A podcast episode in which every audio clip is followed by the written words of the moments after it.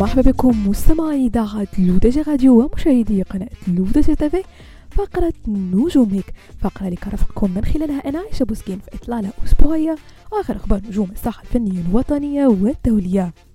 وبداية مستمعين مع الممثل البوليودي العالمي شاروخان حيث جمع مجددا بالفنان المغربي عبد الفتاح الجريني وزوجته الفنانة جميلة البدوي في أحدث أعماله الفنية التي بدأ في حملة الترويج لها على مستوى الوطن العربي. واختار النجم الهندي جميل البدوي عبد الفتاح القريني لأداء أغنية فيلمه جوان بالنسخة العربية حيث احتفل معهما من برج خليفة بدولة الإمارات العربية المتحدة بعمله الجديد الذي يستهدف به الجمهور العربي. وتضمن العرض على برج خليفة مشاهد تشويقية من الفيلم وسط تفاعل كبير من الجمهور الذي استقبل شاروخان بحفاوة.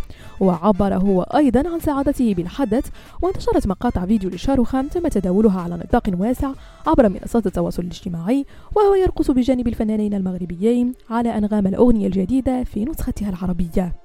وننتقل مستمعينا للشيخة تسونامي والتي ضجت أخبارها نهاية هذا الأسبوع بمواقع التواصل الاجتماعي بعدما أن نقلت بشكل عاجل بقسم العناية المركزة بأحد المستشفيات الخاصة نتيجة تعرضها لوعكة صحية خطيرة. وكانت إيمان قبل أسبوع حاضرة في أحد الحفلات وعند عودتها إلى منزلها أحست بمغص شديد قبل أن يتزايد الألم وتنقل على وجه السرعة إلى المستشفى فيتبين بعد خضوعها للتحاليل والكشف الطبي أنها تعرضت لتسمم حاد جدا.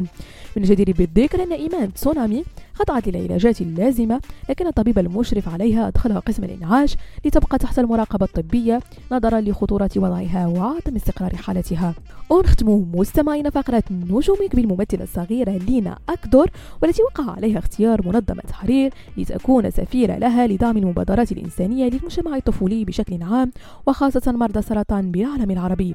وتقاسمت لينا أكدور مع متابعيها على حسابها الرسمي عبر منصة إنستغرام مقطع فيديو أعلنت من خلاله تفاصيل اختيارها كسفيرة للمنظمة بالوطن العربي.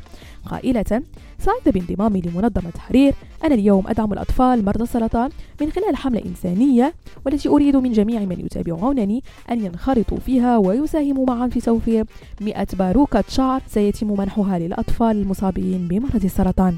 بهذا مستمعينا كنكون وصلنا لنهاية فقرة نجومك. نضرب لكم موعد لا سومي كاملة على تيريتاتكم الرقمية لو تي جي راديو وكذلك على قناتكم لو تي جي تيفي